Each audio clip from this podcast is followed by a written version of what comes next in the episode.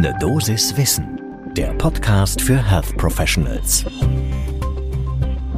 Der heutige Hintergrund für Menschen im Gesundheitswesen dreht sich um einen Klassiker, den weißen Arztkittel. Ich erkläre, warum er immer unpopulärer wird und welche Alternativen in meinen Augen sinnvoll sind und welche nicht. Mein Name ist Dr. Dennis Ballwieser. Ich bin Arzt und Chefredakteur der Apothekenumschau. Heute ist Mittwoch, der 29. September 2021. Podcast von gesundheithören.de und Apothekenumschau Pro.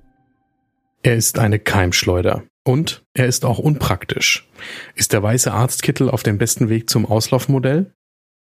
Keine Frage, der weiße Kittel wird immer unbeliebter. Viele Ärztinnen und Ärzte lassen ihn hängen. Sie tragen Polohemd, T-Shirts, Fleece- oder Softshelljacken, im Zweifelsfall Bluse oder Hemd. Tatsächlich spricht aber vor allem eins gegen den Klassiker, die Hygiene. ForscherInnen haben schon vor Jahren herausgefunden, dass bei mehr als der Hälfte aller untersuchten Arztkittel potenziell krankmachende Bakterien auf dem Arztkittel zu finden sind und so möglicherweise auch den Weg zurück zu den Patientinnen und Patienten finden. Beliebt bei den Bakterien sind vor allem die Taschen, der Bauchbereich und die zu langen Ärmel. Und was Sie vermutlich auch aus der Praxis gut kennen, der Kittel hängt einfach schnell im Patientenbett oder schlimmer in der Patientinnenwunde. In manchen Ländern sind deswegen langärmelige Kittel bereits länger verboten. Aber zu leger ist auch wieder schlecht. Es gibt zum Beispiel eine US-amerikanische Studie, die kürzlich untersucht hat, was bei den Patientinnen und Patienten besser ankommt. Lieber legere Vlies- und Softshelljacken oder eben doch der Kittel. Die Befragung war eindeutig. Die Befragten nahmen Ärztinnen und Ärzte im traditionellen weißen Kittel als erfahrener und professioneller wahr. Und das ist eben keine Kleinigkeit, weil die Kleiderwahl durchaus auch den Behandlungserfolg beeinflussen kann.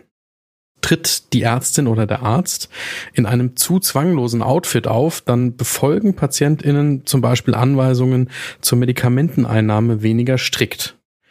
Und das hat negative Auswirkungen auf die Compliance. Das hat die Studie ergeben. Also, was tun? Leger oder im weißen Kittel? Hygiene oder professionelle Ausstrahlung? Ich bin dafür, neue Wege beim professionellen Auftritt zu gehen. Der Kasak ist in vielen Kliniken mittlerweile die Bekleidung, in der immer mehr KollegInnen arbeiten.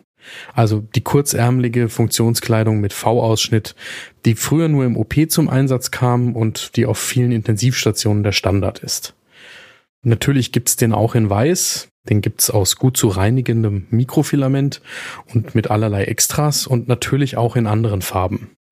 Damit ist der professionelle Auftritt sichergestellt. Farbliche Kodierungen würden zum Beispiel die Zuordnung zu Abteilungen ermöglichen. Das kann gerade im Notfall die Zusammenarbeit erleichtern. Und der Kasak hat normalerweise kurze Ärmel, was der Hygiene entgegenkommt. Außerhalb der Klinik spricht aus meiner Sicht viel für Polohemden, die zum Beispiel auch ein einheitliches Auftreten in der Praxis erleichtern. Falls Sie sich aber weiterhin für den weißen Kittel entscheiden, dann sollten Sie unbedingt ein paar Verhaltensweisen berücksichtigen. Also zum Beispiel den Kittel bei direkten Tätigkeiten an PatientInnen ablegen und ihn wirklich täglich wechseln. Ich fasse nochmal kurz zusammen. Die weißen Arztkittel werden immer unbeliebter. Gegen sie spricht, sie sind Bakterienschleudern. Zu leger sollte man als Ärztin oder Arzt aber auch nicht auftreten. Darunter leidet das Vertrauen der PatientInnen.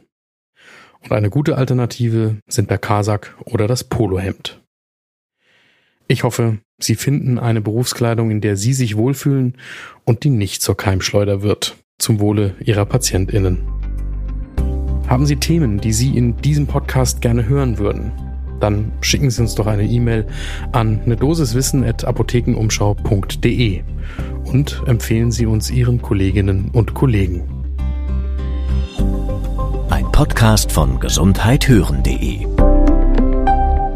und Apothekenumschau Pro.